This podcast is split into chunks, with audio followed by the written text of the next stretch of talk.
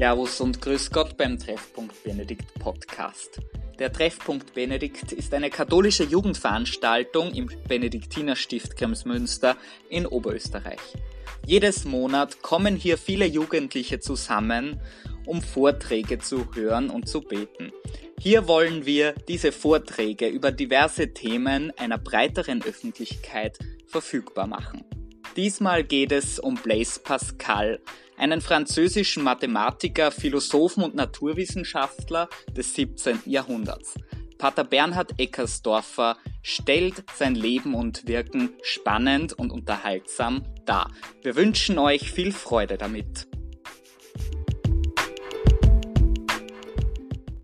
Liebe junge Freunde, ich glaube, es ist wichtig, dass wir uns immer wieder mit bedeutenden Gestalten der Geistesgeschichte beschäftigen ob jetzt in der Vergangenheit oder ob sie derzeit leben.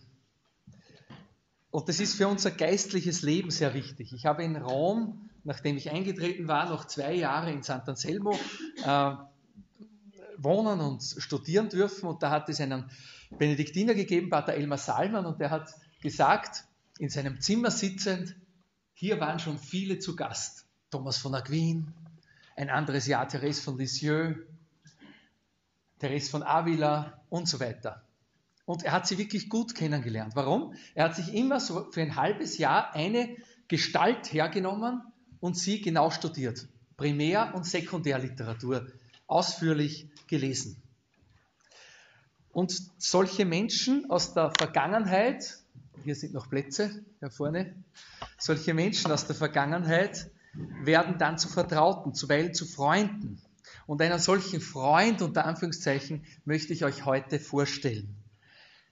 Ich äh, beschäftige mich mit, jetzt mit seit einem oder zwei Jahren mit ihm und es ist Blaise Pascal. Und sein Hauptwerk habe ich geschenkt bekommen 1999, kurz bevor ich ins Kloster eingetreten bin, von meinem Doktorvater. Und der hat geschrieben, und das finde ich schon einmal interessant, die Widmung, die er da verfasst hat oder geschrieben hat, Lieber Herr Dr. Eckersdorfer, verlernen Sie nie das Staunen. Mit den besten Wünschen zu Ihrer Promotion, Ihr Johann Werner Mödelhammer. Man könnte sich denken, dass ein Doktorvater seinem langjährigen Studenten alles Gute wünscht, eine großartige Karriere, viel Erfolg. Und er schreibt einfach, verlernen Sie nie das Staunen. Und dann ist dieses Buch in meine Handbibliothek gewandert. Und ich habe es vor eineinhalb Jahren hergenommen und jetzt erst gelesen. Und seitdem lässt mich dieser Blaise Pascal nicht mehr los. Es ist gut, dass wir ihn besser kennenlernen. Nicht nur einige Kalendersprüche, die es auch von ihm gibt, sondern wirklich, dass wir uns Zeit nehmen für ihn. Und so hört ihr jetzt einen Werkstattbericht. Werkstattbericht sozusagen aus der Mönchszelle. Was lest denn ein Mönch und wie versucht er das für sich fruchtbar zu machen. Und ich möchte fünf, in fünf Schritten diese 50 Minuten jetzt mit euch Glauben mit Herz und Verstand durchgehen. Das erste, der erste Schritt, ein Genie wächst heran. Zweitens, eine Gotteserfahrung. Drittens, das Elend des Menschen. Lange, lange, das Elend des Menschen sehe ich gerade länger als die anderen. Viertens, die Einwohnung Gottes im menschlichen Herzens, Herzen und dann fünftens, vernünftiger Glaube mit Herz. Ein Genie wächst heran. Wer war denn dieser Blaise Pascal? 1623 geboren in Clermont, Mittelfrankreich. Als er drei Jahre alt war, ist bereits seine Mutter gestorben. Und mit 16 übersiedelt dann die Familie nach Rouen im Norden Frankreichs. Und schon jetzt begründet Pascal seinen Ruf als herausragender Mathematiker. Mit 16 Jahren schreibt er nämlich eine Abhandlung über Kegelschnitte. Als 19-Jähriger erfindet Blaise eine Rechenmaschine, weil sein Vater war so eine Art Buchhalter und der 19-Jährige hat nicht ganz verstanden, warum der Vater so umständlich tut. Und so hat er eine Rechenmaschine, die dann zum, zur Grundlage des Computers wurde, äh, einfach so erfunden, weil er seinem Vater helfen wollte. Ein Wunderkind, würde man sagen. Ein Verwandter hat in sein Tagebuch notiert, seine Begabung hat etwas Furchterregendes. so ist es schon seinem Vater ergangen, als er den Zwölfjährigen bei einer mathematischen Entdeckungsarbeit gefunden hat. Da war der Vater erschrocken vor der Größe und Macht dieses Genies. Und als er ihn so gesehen hat, hat er das Zimmer, ohne ein Wort zu sagen, wieder verlassen. Der Vater erschrocken über diesen Sohn, den er nicht ganz begreift. Später entwickelte Blaise Pascal dann die Idee der Wahrscheinlichkeitsrechnung und brachte den experimentellen Nachweis für den Luftdruck. Also wenn man Blaise Pascal heute wo eingibt oder im Lexikon schaut, wird er vor allem als Mathematiker, als Naturwissenschaftler vorgestellt. Aber er war auch ein großer Glaubender. Nicht nur die Vernunft war für ihn wichtig, sondern auch der Glaube. Und dieser Glaube wurde immer wichtiger für ihn. Er ist aufgewachsen in einer selbstverständlichen Gläubigkeit, 17. Jahrhundert in Frankreich, vor der Französischen Revolution also. Es hat die Religion im öffentlichen Leben eine große Rolle gespielt. Franz von Sales prägt mit seinem reichen Schrifttum die ganze Nation. Aus Spanien wirken herüber die Schriften von Teresa von Avila und Johannes von Kreuz. Und das Spannende jetzt, Romano Guardini hat es in seinem Buch über Blaise Pascal schön herausgearbeitet, das Spannende dieses Blaise Pascal ist, dass er das Mittelalter noch in sich trägt, aber auch schon ein früher Vertreter der Neuzeit ist. Die erste Bekehrung, wenn man das so sagen darf, geht noch nicht sehr tief. Der Vater wendet sich jansenistischen Kreisen zu, die also ganz auf die Gnade und äh, Gnade allein her leben und seine Schwester Jacqueline wird erfasst von dieser Bewegung, wird dann in Port Royal eintreten und Pascal ist dagegen, dass sie ins Kloster geht. Und zwar aus egoistischen Gründen. Wenn sie nämlich ins Kloster geht, muss sie einen Teil ihres Erbes diesem Kloster hergeben. Von dem haben auch Klöster gelebt. Und er sagt, das wäre doch schade.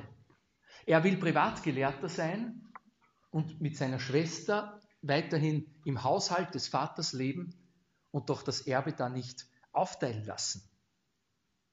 Aber sie setzt sich durch. 1647 mit 24 Jahren wieder krank und von dieser Zeit an bis zu seinem 39. Lebensjahr, wo er dann stirbt, wird er nie in Ruhe arbeiten können ohne Schmerzen. Das heißt, wir haben hier einen Menschen vor, vor uns, der gezeichnet ist von der Krankheit und darunter leidet, dass er sich nie länger konzentrieren kann.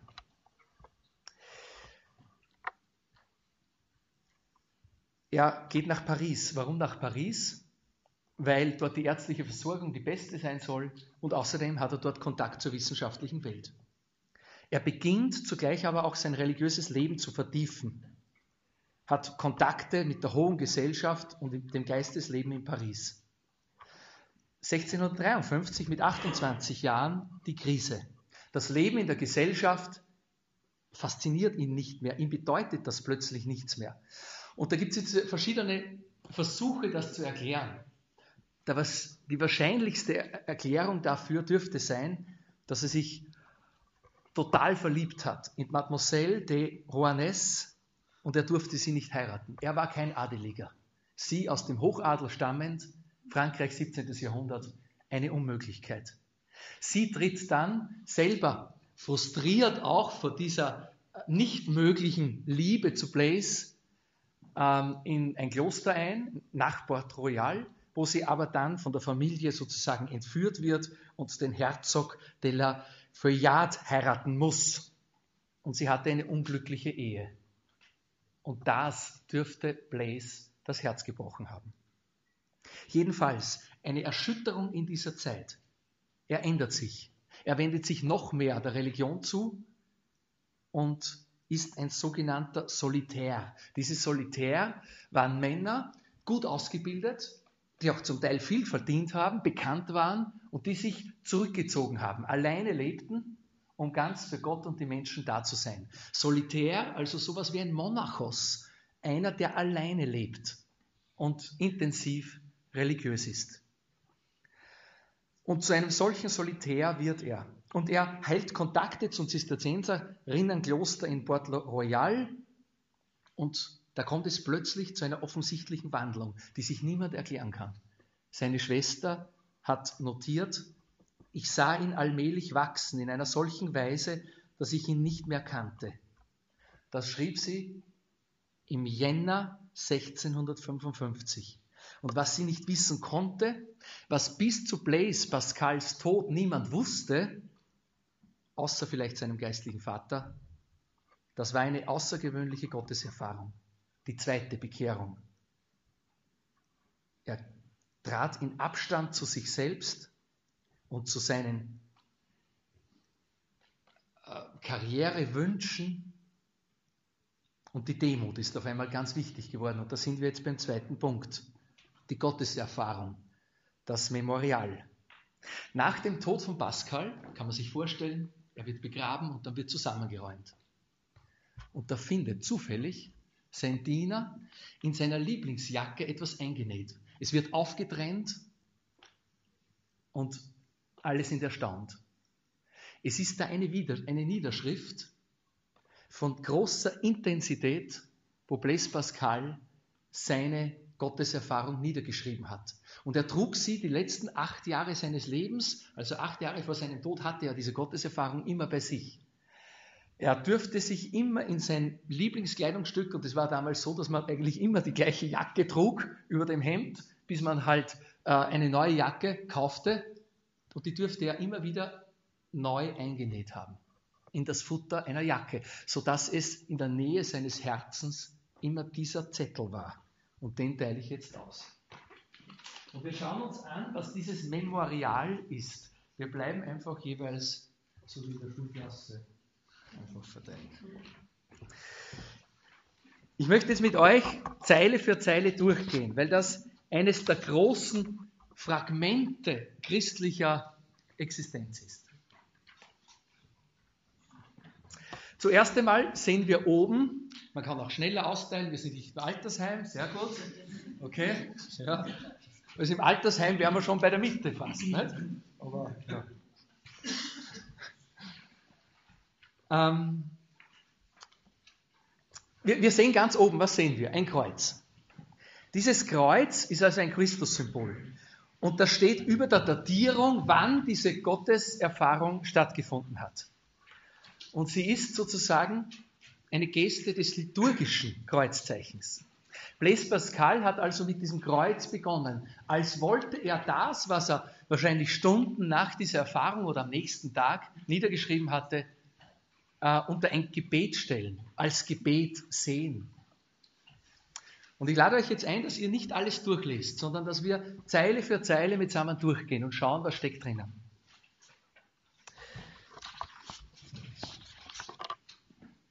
Mittlerweile haben das alle. Und wir lesen da. Das Jahr der Gnade 1654. Da hatte er dieses Erlebnis. Gnade. Das heißt Gnade etwas, was ich nicht machen kann, sondern was mir zuteil wird. Mir wird zuteil, dass Gott etwas mir gibt. Montag, 23. November. Also ein ganz bestimmter Abend. Tag des heiligen Clemens, Papst und Märtyrer und anderer im Martyrologium. Interessant, dass er hier Heilige nennt, nämlich die Tagesheiligen. Und er schreibt dann weiter, Vigil des heiligen Chrysogonus, Märtyrer und andere. Das deutet darauf hin, dass er sehr mit dem liturgischen Kalender lebte, aber auch, dass er der alten, aus der Antike stammenden Gewohnheit, äh, dass er dieser Gewohnheit folgte, nämlich am Vorabend eines Heiligen bereits die Texte der Vigillesung die Gebete herzunehmen. Er dürfte wahrscheinlich gebetet haben. Und wann hat es angefangen? Vielleicht gerade während dieses Gebets von ungefähr halb elf abends bis ungefähr eine halbe Stunde nach Mitternacht hat eine Gotteserfahrung stattgefunden. Und sie bezeichnet er mit Fö, Feuer, und macht seitlich Striche dazu. Ich habe das einfach so aufgeschrieben in meinem Computer, um das nachzuempfinden. Äh, es ist sehr schön, seine Handschrift zu sehen und dann ähm, sieht man einfach diese, unleserliche Handschrift übrigens fast, ähm, äh, diese Zeichen, ne, die, die, diese, diese kleinen Bindestriche, die das Feuer eben, äh, die Verbreitung sozusagen zeigen. Warum Feuer? Das trifft es anscheinend am besten, was das Unaussprechliche bedeutet in seinem Herzen. Es ist sein seelischer Zustand in dieser Stunde. Es ist, ich weiß nicht, was, was verbindet sie mit Feuer? Feuer, Feuer der Erleuchtung, vielleicht das Überwältigtsein der göttlichen Gnade. Und da können wir an Mose denken, an den brennenden Dornbusch, wo es dann heißt, ich bin da, ich bin da. Und das weist gleich darauf hin, dass Mose da, äh, dass sich Pascal als Mose vielleicht erlebt hat oder diese Erfahrung des Dornbusches, weil er dann schreibt, Gott Abrahams, Gott Isaaks und Gott Jakobs. Nicht der Philosophen und der Gelehrten. Also hier Zug ein Zugang zur Wirklichkeit Gottes, nicht aus eigenem Denken heraus, eigene Ideen, sondern von Gott her. Und wer ist dieser Gott? Er ist ein ganz konkreter Gott, der sich schon gezeigt hat in Israel und durch die ganze Kirchengeschichte hindurch. Der Gott Isaaks, der Gott Abrahams, Isaaks und Jakobs. Und er kommt ja dann gleich auf Jesus Christus zu äh, sprechen. Aber was ist dieser Gott für ihn? Was, äh, was hat er da erlebt? Certitude, Gewissheit. Und nicht nur einmal Gewissheit, sondern zweimal. Gewissheit, Gewissheit, Empfindung. Wir könnten auch Gefühl übersetzen. Äh, Sentiment, Freude, Friede, Joie, Paix. Gott Jesu Christi. Deum meum et Deum vestrum. Dein Gott soll mein Gott sein. Also Gefühl, Freude, Friede. Da drängt sich etwas von innen her auf. Und die Gewissheit, die Gewissheit ist, überzeugt zu sein, dass Gott da ist, seine Anwesenheit. Er ist da. Ich bin da, ich bin da. Und wenn jetzt das Geschöpf diese Anwesenheit Gottes spürt, dann ist das ein Gefühl der Freude und des Friedens, das sich von innen her aufdrängt, dass es selber nicht machen kann. Diese Erfahrung, und das ist eben, das hat dann Pascals Denken total verändert, ist ein Geschenk. Nicht ich mache es, sondern es wird mir geschenkt. Ich bin Übrigens, man sagt ja das auch Gefühlserlebnisse, da ist man so drinnen, dass jemand sagt, ich bin in Trauer. Die deutsche Sprache ist da wunderbar. Ich bin in Trauer. Das heißt, ich bin erfasst von dem, ich stecke da drinnen, ich bin in Freude. In Freude sage ich. Und dieses Erlebnis der Gegenwart Gottes führt zur Freude, zu Frieden, zum Glück und das ist bleibend. Und daraus wird dann Pascal leben. Und daraus wird er die Schwierigkeiten meistern. Und diese Gewissheit, verbunden mit dem unaussprechlichen inneren Glück, behält auch jemand für sich, auch wenn er nichts mehr spürt. Das hat Pascal nie wieder vergessen. Und dass er es nicht vergisst, was tut er? Er näht sich dieses Stück ein, wo er aufgeschrieben hat, hat Wasser empfunden, empfunden hat. Das spielt sich auch ab zwischen Schöpfer und Geschöpf. Darum hat er das niemandem anvertraut nicht einmal seiner Schwester, mit der er innigst verbunden war. Niemanden konnte er mitteilen, was in dieser Nacht passiert ist. Es ist ein Bewusstsein dann der Entfernung von Gott und Mensch, wenn wir weiter lesen. Vergessen der Welt und aller Dinge, ausgenommen Gott. Er wird nur gefunden auf den Wegen, die im Evangelium gelehrt werden. Größe der menschlichen Seele. Gerechter Vater aus Johannes, Zitat, Johannesevangelium, die Welt hat dich nicht erkannt, so wie ich dich erkannt habe. Und jetzt wieder Freude, Freude, Freude, Tränen der Freude. Die Tränen sind in der mystischen äh, Tradition des Christentums, aber auch anderer Religionen, das Zeichen der Ergriffenheit von Gott her. Und mich fasziniert es oft in der Begleitung, wenn mir jemand ganz bescheiden, fast ein schlechtes Gewissen habend sagt, ich habe nach der Kommunion vorgestern bei der Sonntagsmesse Tränen bekommen. Was ist das? Das ist oft ein Zeichen dieses Angerührtseins. Die alten Mönche sagen, sie versuchten sich sogar bewusst in die, in, in die Situation sozusagen hineinzubeten, wo sie angerührt waren von Gott. Pentos, die Tränen. Die Gabe der Tränen. Es ist ein Zeichen der, des Erfülltseins von Gott. Ich habe mich von ihm getrennt. Und das ist jetzt das Spannende. Diese Erfahrung von Gott führt wohin? Zur realistischen Sicht. Ich habe mich von ihm getrennt. Ich bin so weit weg. Und das merkt man dann natürlich, nach, das wir gespürt haben nach dieser mystischen Schau. Mein Gott, also äh, die, dieses lateinische Zitat ist ein äh, Zitat aus Jeremias 2,13. Äh, der reliquerunt me fontem aquae vive mich hat verlassen die Quelle lebendigen Wassers. Also dieses Leiden, dass Gott irgendwie einem wieder genommen ist. Mein Gott, wirst du mich verlassen, schreibt Pascal. Möge ich nicht ewig von ihm getrennt sein. Erinnert übrigens sehr an Mutter Teresa, die ja äh, mystische Erfahrungen und Visionen in äh, Irland hatte und dann nie wieder in Indien. Ganz interessant. Und die ein Leben lang damit gerungen hat und darunter gelitten hat, dass sie diese Gegenwart Gottes nie wieder spürte. In dieser Weise. Wie als ähm, Lehrerin und dann Direktorin in Irland. Dies ist das ewige Leben, dass sie dich erkennen, den einzigen wahren Gott und den du gesandt hast, Jesus Christus. Ich habe mich von ihm getrennt, ich habe ihn geflohen, verleugnet, gekreuzigt. Möge ich nie von ihm getrennt sein. Er wird nur auf den Wegen bewahrt, die im Evangelium gelehrt werden. Vollkommene, innige Entsagung. Und dann ganz klein darunter geschrieben, völlige Unterwerfung unter Jesus Christus und meinen Seelenführer, ewig in der Freude anstelle eines Tages der Erprobung auf Erden. Und es ist interessant, dass er dann noch einmal zum Schluss ein Kreuz macht. Er möchte die Worte Gottes nicht vergessen. Das ist dieses Memorial. Und ich lade euch ein, das mit nach Hause zu nehmen. Ihr müsst das nicht einnähen in eine Jacke.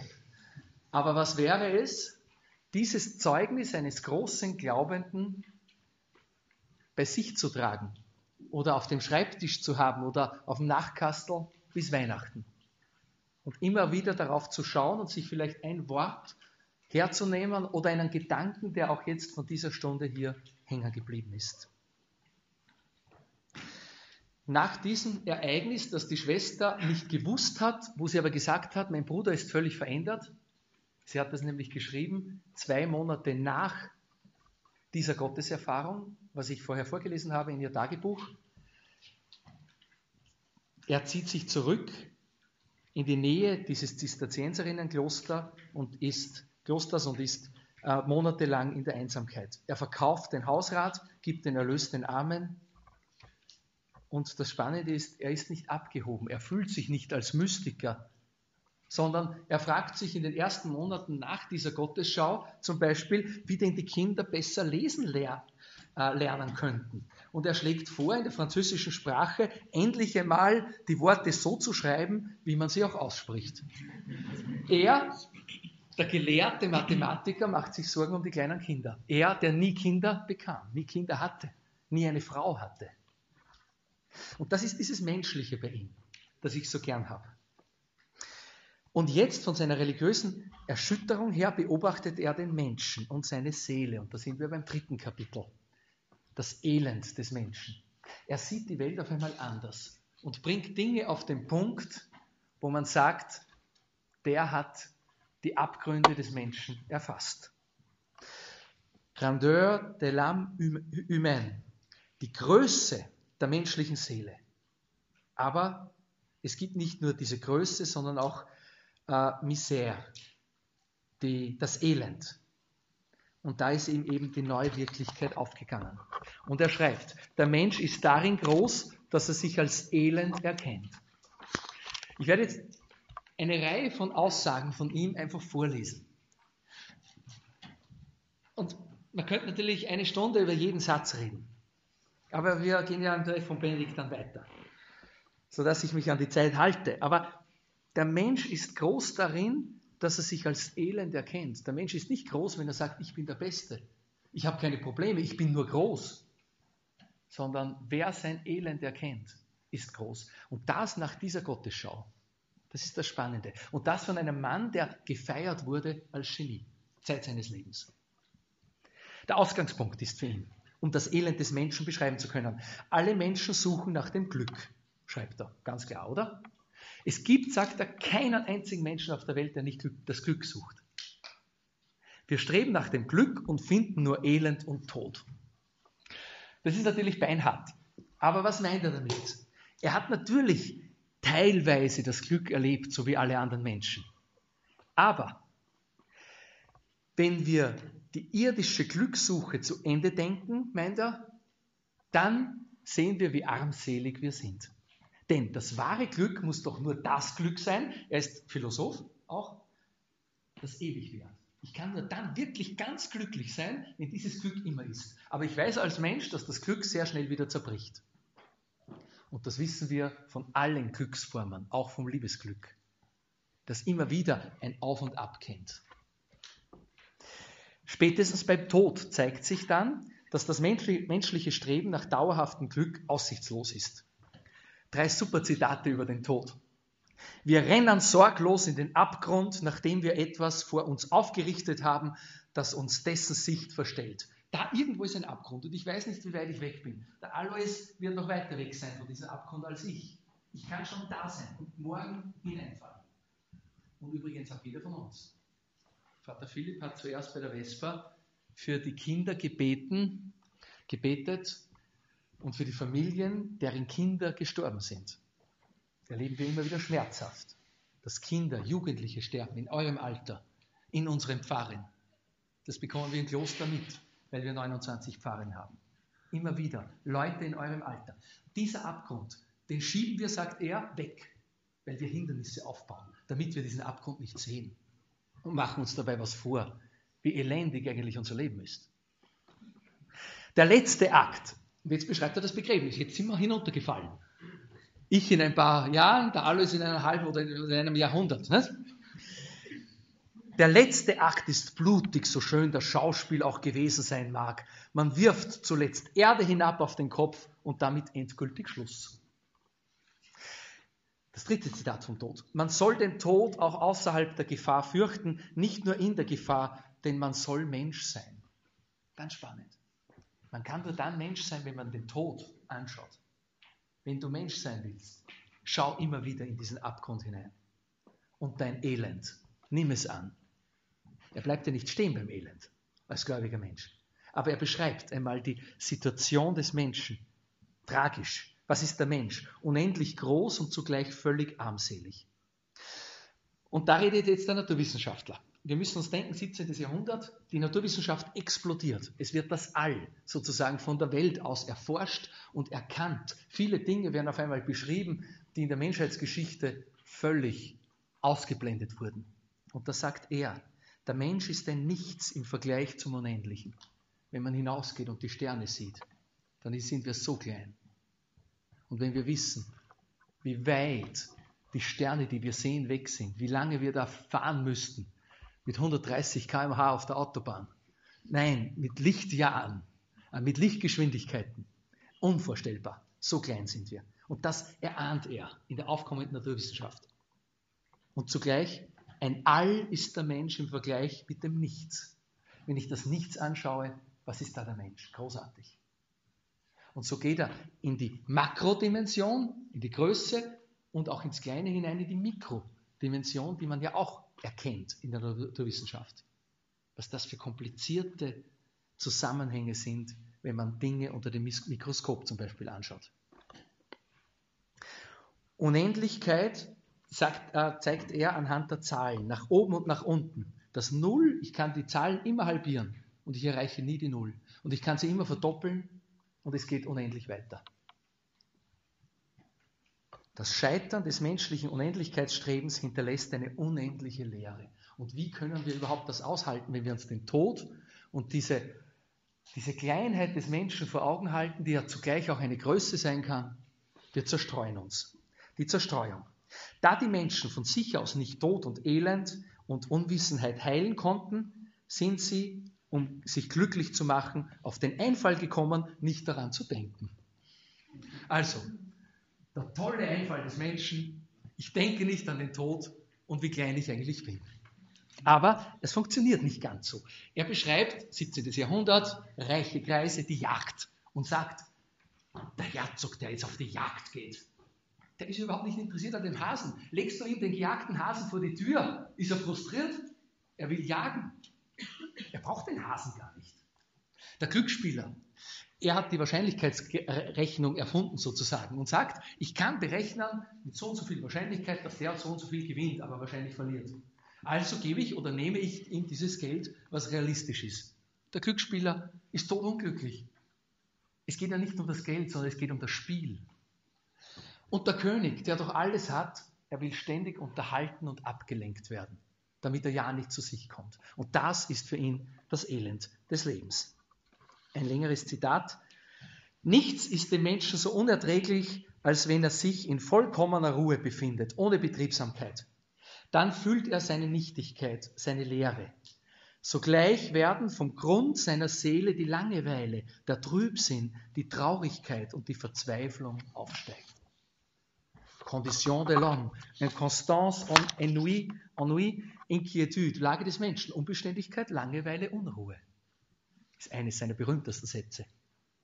Das ganze Unglück des Menschen kommt von einer einzigen Ursache her, nicht ruhig in einem Zimmer verweilen zu können. Und man sucht die Unterhaltungen und die Zerstreuungen der Spiele nur auf, weil man nicht zufrieden daheim bleiben kann.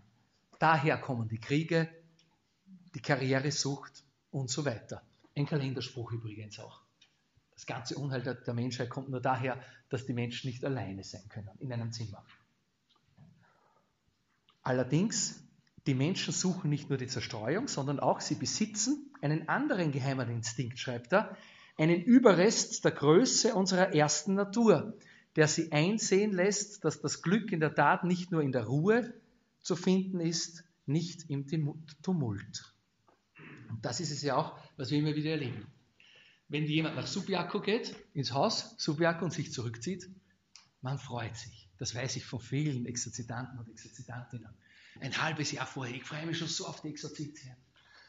Oder, ach, jetzt habe ich mal einen Wüstentag, jetzt bin ich einmal alleine.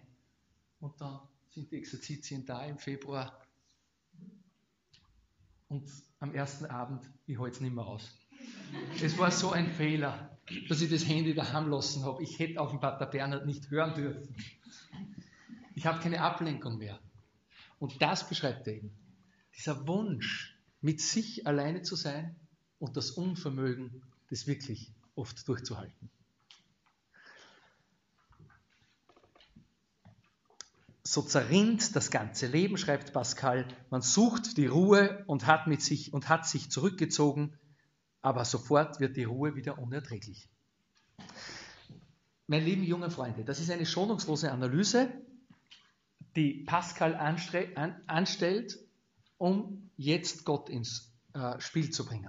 Und was ich jetzt vorgelesen habe, sind kleine Gedanken, sind Gedankenfetzen, die eigentlich nicht für die Öffentlichkeit bestimmt waren, die zum Teil auch manche völlig unverständlich sind es sollten Gedächtnisstützen sein. Gedächtnisstützen des kranken Blaise Pascal, der ein großes Werk schreiben wollte. Er wollte ein großes Werk schreiben, eine Apologie des Christentums, weil er diese Gotteserfahrung machte, aber mehr noch, weil seine Nichte vom heiligen Dorn, einer Reliquie aus der Dornenkrone Jesu nach der Überlieferung, geheilt worden ist. Und das hat ihn sehr erschüttert. 1656, also zwei Jahre nach dem äh, nach, nach der Gotteserfahrung wird seine Nichte geheilt, es ist unerklärbar und er ist tief ergriffen. Der Naturwissenschaftler ist tief ergriffen und jetzt will er eine Apologie, eine Verteidigung des Christentums schreiben. Ein riesiges Werk sollte es werden.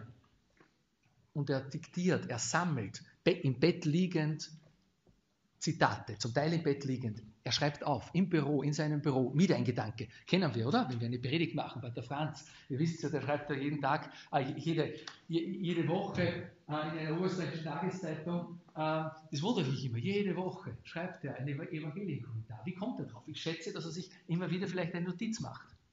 Und weil der Pascal mit zunehmender Krankheit die Sachen vergisst, muss er sich das immer mehr aufschreiben. Und das sind 800 bis 900 Fragmente, die überliefert sind, die in seinem Büro und in seiner ganzen Wohnung verstreut gefunden wurden, im Bündel zusammengebunden, um dieses riesige Werk zu schreiben, zu dem er nie kam. Guardini schreibt in seinem Buch, es gehört zu den schwersten Verlusten der Geistesgeschichte, dass dieser Plan nicht ausgeführt worden, werden konnte. Wir haben also nur diese Pensée, diese Gedanken, von denen ich einige jetzt vorgelesen habe. Er will die Apologie schreiben, nicht im Sinn der mittelalterlichen Metaphysik. Das heißt, ich beweise jetzt sozusagen, oder der Gottesbeweise, dass Gott existiert. Nein. ihm geht es auch nicht um die Inhalte des Glaubens, er ist kein Theologe, sondern ihm geht es darum, wie glaubt denn heute jemand, ein moderner Mensch? Und da beginnt Pascal beim Menschen. Ein Zeitgenosse, Phileux de la Chaise, Entschuldigung meine Aussprache, ich habe nie Französisch in der Schule gehabt, fasst einen Vortrag von Pascal so zusammen. Also Pascal hat hier in Kremsmünster einen Vortrag gehalten sozusagen und jetzt schreibt er dann. Blaise Pascal wollte die Menschen an ihr Herz erinnern und sie damit beginnen lassen, sich selber besser zu verstehen. Und er wollte jetzt ein riesiges Werk der Verteidigung des Christentums in zwei Teile teilen. Das erste, das Elend des Menschen ohne Gott. Er wollte den Menschen beschreiben, wie er lebt und sein Dasein fristet und sich selber betrügt ohne Gott. Und der zweite Teil, das Glück des Menschen mit Gott. Und das folgt jetzt in meinem vierten Kapitel. Die Einwohnung Gottes im menschlichen Herzen. Er geht aus davon, dass der Mensch letztlich unerlöst ist. Vieles in seinem Leben ist elendig, armselig. Und wir alle kennen das. Und das Spannende ist, ich hätte das vor 10 oder 20 Jahren auch nicht geglaubt, in meinem eigenen Inneren und im Inneren der anderen, die ich gut kenne, was es da für Abgründe gibt. Je älter ihr werdet, redet mit älteren Menschen, desto mehr merken wir, was für Widersprüche, was für Misere in unserem Leben oft ist. Wie wenig wir uns ändern. Und die Verschrobenheiten, wart's nur, wie ich in 10 und 20 Jahren sein werde, die werden doch stärker. Der Mensch ist also sich selbst ein Rätsel, das er, sich nicht, das er nicht auflösen kann. Er braucht die Hilfe, die Kraft von oben. Und wo empfängt er die Hilfe und Kraft von oben? Wo hat denn er seine Gotteserfahrung gemacht? Im Herzen. Und da kommt jetzt das Herz herein. Der Vernunftmensch Blaise Pascal entdeckt sein Herz auf ganz neue Weise, weil Gott in diesem Herzen Platz genommen hat. Demütige dich, schreibt er, in einer, muss man sich jetzt auch vorstellen, nicht? Er hat gegessen, er denkt, er denkt an sein Werk. Schreib nieder. Schreib das sofort nieder. Das möchte ich nicht verlieren, weil das ist voll gut. Demütige dich, ohnmächtige Vernunft, und höre von deinem Herrn, welches deine wirkliche Lage ist, die du nicht kennst. Höre auf Gott. Höre auf Gott. Damit haben wir schon diese Herzenserkenntnis eigentlich angesprochen. Und Pascal verwendet dann ein Beispiel, äh, als Beispiel das Bedürfnis, geliebt zu werden. Er sagt, es wäre absurd, das eigene Bedürfnis nach Liebe anderen beweisen zu wollen. Es wird vielmehr von einem anderen erspürt, gefühlt und beantwortet. Und so sagt er, die wichtigen Erkenntnisse in unserem täglichen Leben sind eigentlich keine Kopferkenntnisse, sondern Erkenntnisse des Herzens. Weshalb er dann sagt in seinem berühmten Satz, Le cœur a ses raisons que la raison ne connaît pas. Das Herzen hat seine Gründe, die die Vernunft nicht kennt. Und im Französischen verwendet er beide Male Raison. Also die Vernunft, der Grund, die Ursache. Das Herz hat seine Gründe, die, der, die die Vernunft, der Verstand nicht kennt. Das Herz ist also ein eigenes spezifisches Erkenntnisorgan. Und die Herzenserkenntnis ist jetzt für ihn keineswegs irrational oder willkürlich, sondern sie ist, sie kennt Gründe, die, die, die der Vernunft unbekannt sind. Zum Beispiel sagt er, und ich sehe hier einige Liebespaare, liebt ihr euch etwa aus Vernunft? Schreibt er. Liebt ihr euch etwa aus Vernunft? Natürlich spielt die Vernunft eine Rolle, aber zuerst ist eine Herzenserkenntnis. Ich gehöre zu dir. Übrigens in Ägypten im Alten und im Neuen Testament spielt das Herz eine ganz große Rolle. Das wäre jetzt ein eigenes Thema, nämlich das Herz ist nicht nur Sitz des Gefühls, sondern auch des Willens, der Planung und äh, des Denkens. Man achte nur auf die Psalmen. Und, als es, und das Herz war bisher ganz entscheidend, zum Beispiel auf den Bänken der äh, äh, der Schüler oder in den Heften oder in den Liebesbriefen, die herumgegeben wurden, bevor es Smileys gab, hat man immer nur Herzen gemalt. Schade, ein großer Verlust für die Menschheitsgeschichte, das Smiley. Kehrt zurück zum Herzen. Es gibt nichts Schöneres, was, was man jemand schicken kann, ein Herz. Und vielleicht geht jetzt so vom Treffpunkt Benedikt heute, vielleicht gibt es diese, in, in, diesen, in diesen Büchsen da, Handys äh, oder so genannt, vielleicht gibt es dort auch statt Smiley etwas, das mein Herz verschickt. Ich glaube schon, oder? Und schickt das nicht, nicht nur, wo ihr verknallt seid, sondern auch an andere. Es wäre eine schöne Revolution. Und Pascal im Himmel würde sich sehr freuen. Bei Pascal finden wir jetzt auch, dass das Herz verhärtet sein kann und egoistisch. Das ist auch in der Bibel. Der Pharao verhärtete sein Herz.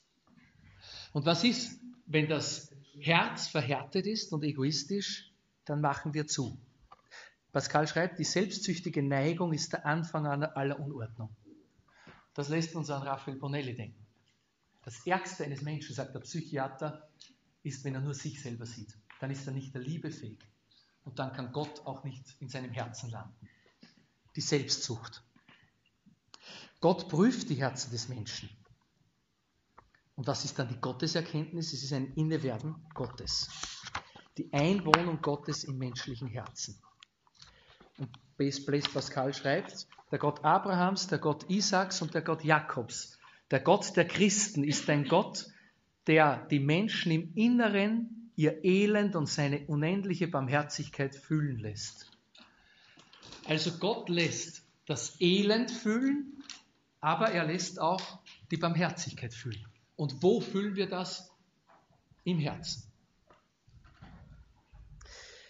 Gott allein ist das wahre Glück des, der Menschen, schreibt er. Auf einem ganz kleinen Zettel ist das gefunden worden. Ganz ein kleiner Zettel. Gott allein ist das wahre Glück der Menschen. Und ich glaube, von dem her, was Pascal sagt, können wir zum Beispiel heute bei der Messe ganz neu verstehen, wenn der Abt Ambros dann sagen wird, erhebet die Herzen und alle antworten. Ist das klar, was das bedeutet? Wir haben unsere Herzen beim Herrn. Wir haben sie beim Herrn. Und Augustinus, von dem Pascal sehr stark herdenkt. Unruhig ist unser Herz, bis es Ruhe findet in dir, o oh Gott. Der letzte Punkt, vernünftiger Glaube mit Herz. Jetzt kommt alles zusammen. Pascal, das ist interessant. Was würdet ihr jetzt denken? Gedankenexperiment. Jetzt haben wir seine Geschichte gehört. Die letzten sozusagen, das kommt gleich noch, wie abgekratzt ist und so weiter. Aber jetzt einmal, äh, der hat doch nach dieser Gotteserfahrung die Naturwissenschaft an den Nagel gehängt, oder? So wie, er jetzt, wie man jetzt hört. Nein, keineswegs. Solange er konnte, hatte er Experimente durchgeführt und naturwissenschaftliche Veröffentlichungen äh, getätigt. Die Naturwissenschaft blieb sein Herzensanliegen, die Vernunft. Aber er wusste, dass die wahre Vernunft des gläubigen Menschen nicht nur im, Hirn, sondern auch im Herzen stattfindet. Es braucht Vernunft und Herz, wie Abt Ambros, wir uns eigentlich den Vortrag ersparen können, am Anfang in einem Satz schon gesagt hat. Herz mit Her und wir sagen ja auch mit Herz und Verstand. Denken, glauben, leben. Eben nicht herzlos und auch nicht kopflos. Und beides gehört zusammen. Und er schreibt sehr viel darüber, dass die Vernunft, die reine Vernunft Grenzen hat.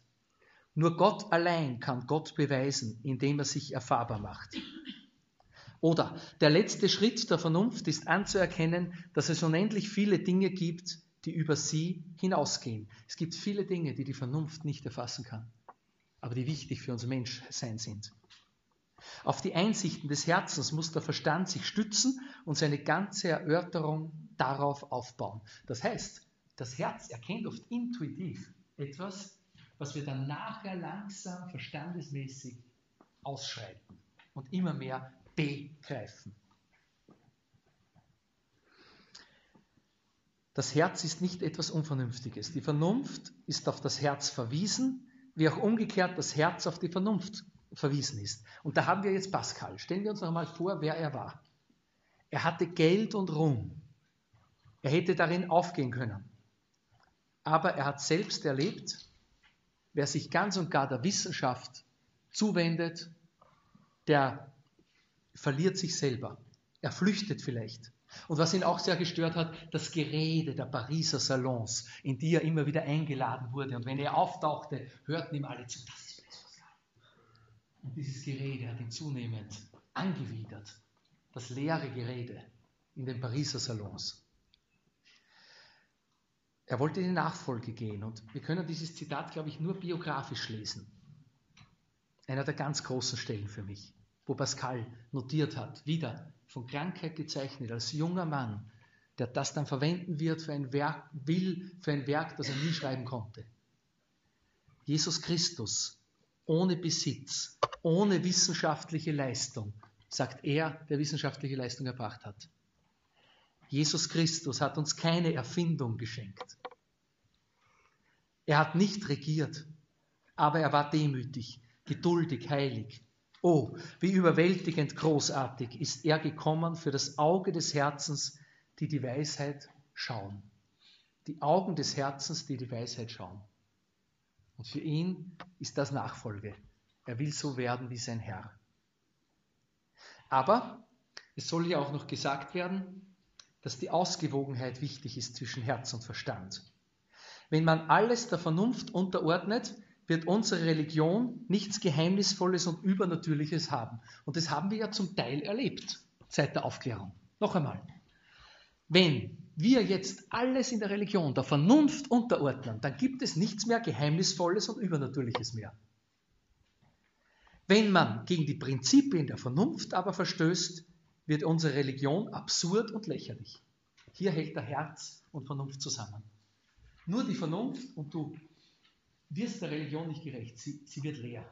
Nur das Herz und die Leute sagen lächerlich, das ist unvernünftig. Die Frömmigkeit unterscheidet sich vom Aberglauben. Die Frömmigkeit bis zum Aberglauben zu treiben, das bedeutet, sie zu zerstören. Jede Religion, auch unsere Ausübung von Religion, ist immer in Gefahr, Aberglaube zu werden. Und dann zerstören wir die Religion. Und deswegen braucht es die Vernunft, um die Religion vor dem Aberglauben zu bewahren. Ihr merkt, dass Blaise Pascal die Pole zusammenhält. Und mir ist bewusst, dass jetzt dieser Vortrag sehr schwierig war. Und manche jetzt denken, puh. Aber ich habe oft als junger Mensch Dinge gehört und gelesen, die ich oft nicht verstanden habe oder nur ansatzweise. Und sie haben mir geholfen, immer mehr einzudringen in solche großen Denker und dann zu sagen, ich möchte nichts anderes tun, als solche Leute gut kennenzulernen und zu studieren. Blaise Pascal sagt, es gibt nur zwei Arten von Menschen, die man vernünftig nennen kann. Entweder diejenigen, die Gott von ganzem Herzen dienen, weil sie Gott erkennen, oder diejenigen, die ihn von ganzem Herzen suchen, weil sie Gott nicht erkennen. Beides ist für ihn vernünftig. Und da ist es jetzt entscheidend für ihn, die Gemeinschaft der Glaubenden. Man soll so leben, als ob man glaubte. Und Pascal ist für mich in diesem Sinn ein Vorbild und auch Inspiration und vielleicht auch für euch dass es sozusagen Leute gibt und gegeben hat, die den Glauben erfahren haben, wie wir es wahrscheinlich nie erleben. Ich glaube nicht, dass von Abt Ambros angefangen irgendjemand sowas erlebt hat. Dieser Zettel, den ich euch gegeben habe. Aber wir brauchen das, um dran zu bleiben. Und wir brauchen die großen Glaubenden, die ein großes Herz haben. Und das sind oft die einfachen Glaubenden in euren Familien, in den Pfarrgemeinden. Beides hat die Kirche zu bieten und es ist vernünftig, Gott zu dienen, wenn wir ihn erkennen, aber es ist genauso vernünftig, ihn zu suchen, wenn wir ihn nicht erkennen. Epilog, Pascals Glaubenskampf und Tod, mit dem ich jetzt schließe. Zwischen dem Memorial, Memorial und seinem Tod mit 39 Jahren im Jahre 1662 verlebte er acht Jahre physischer und geistlichen Kampfes. Er hatte die Gotteserfahrung, aber mit ihm war dadurch nicht alles Paletti, sondern die Probleme haben erst begonnen. In den Auseinandersetzungen zwischen Jansenismus und dem Jesuitenorden, wo es um die Gnade geht und die Rolle des Menschen, wo er eine extreme Variante hatte und auch von der Kirche gezwungen wurde, sozusagen zu widerrufen, weshalb er auch nie heilig gesprochen wird, weil er sich dogmatisch auch geirrt hat, aber immer der Kirche treu geblieben ist, bis hin, dass er zum Einzelkämpfer wurde und zum Einsamen, der es schließlich sich mit fast jedem vertat, sodass er ganz alleine war. Und wir müssen leider sagen, und ich glaube, das ist wichtig, das hier auch zu nennen, stellt euch jetzt Blaise Pascal nicht vor als Wundermensch, der nur glücklich war, das haben wir schon gesehen, der war nicht nur glücklich und vor allem auch der ausgeglichen war und alle haben gesagt, was ein toller Mensch. Das war er nicht. Dieses Genie, das einen ganz großen Glauben hatte, war laut seiner Familie und seinen Freunden rechthaberisch, leicht zornig. Er hatte kein Verhältnis zur lebendigen Natur, zu Kunst und Musik und er war vor allem auch humorlos. Idealisieren wir nicht die großen Gestalten, auch die Heiligen nicht. Sie waren oft sehr schwierige Menschen, unter denen die Leute, die mit ihnen zu tun gehabt haben, gelitten haben. Dennoch, der Glaube bewährt sich, behält für Pascal eine diakonische Dimension. Er hat am Sterbebett noch ein Omnibus-Unternehmen gegründet. Er hat nämlich gesagt, ich habe jetzt so viel Geld und ich möchte das irgendwie sponsern. Da gibt es so viele arme Leute in Paris, die durch diesen Kot und Dreck durchgehen. Das wäre doch was, wenn es Kutschen gibt, nicht nur für die Reichen, sondern Kutschenstationen, wo die dann einzelne Leute absetzen. So wie wir heute den Bus kennen oder die Straßenbahn. Das hat er ins Leben gerufen und fünf Monate vor seinem Tod hat unter großem Jubel, er konnte selbst nicht dabei sein, die erste Fahrt stattgefunden. Interessant. Die anderen bis zum Schluss sind ihm ein Anliegen. Und das ist Dank seines christlichen Glaubens. Dass er nicht nur für sich selber lebt, sondern sein Genie für die anderen einsetzt. Vernunft und Herz, beides hat seine Gründe. Glaube ist ganzheitlich. Und in der gebrochenen Biografie von Blaise Pascal, glaube ich, sehen wir das sehr gut. Aber wir sehen auch, dass die endgültige Erfüllung ausgeblieben ist, nach der er sich, das Glück ist ausgeblieben, nachdem er sich so sehr gesehnt hat. Und dann hat er die letzten sechs Monate seines Lebens nichts mehr geschrieben, nichts mehr diktiert, nichts mehr gesprochen. Er dürfte nur mehr gebetet haben und sich auf den eigenen Tod vorbereitet haben. Und dann ist etwas Schreckliches passiert. Diese jansenistische Umgebung, das war so ein bisschen auch diese humorlose, diese humorlose Bagage, die alles sehr ernst genommen hat. Pharisäisch würde man geradezu sagen, verweigert ihm die Kommunion. Er will, dass der Priester kommt. Er will beichten, er will die Kommunion empfangen und die sagen, das geht nur für jemanden, der unmittelbar vor dem Tod steht. Da sehen wir, wie Religion zum Aberglauben werden kann und unvernünftig. Das war unvernünftig. Einen Sterbenden die Kommunion zu verweigern, würden wir heute sagen, oder? Aber der Aberglaube, rigoristisch, das hat die Kirche irgendwo einmal gesagt oder irgendein Bischof, und dann haben sie es nicht gemacht. Aber er konnte dann, kurz bevor er gestorben ist, noch die Kommunion empfangen und hat seinen Atem ausgehaucht. Ich lese euch das jetzt vor, von Guardini sehr gut beschrieben in äh, wenigen Sätzen.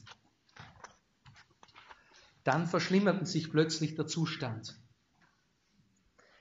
Ein heftige Kolik scheint das Ende zu bringen. Endlich ist der Pfarrer gerufen worden. Im Augenblick, da er eintrifft, kommt der Kranke zu sich und kann die Eucharistie empfangen. Sofort nach der heiligen Handlung setzen die Konvulsionen wieder ein und nach 24 Stunden furchtbaren Leidens am 19. August des Jahres 1662 um 1 Uhr in der Nacht tut Blaise Pascal den letzten Atemzug. Danke für eure Geduld.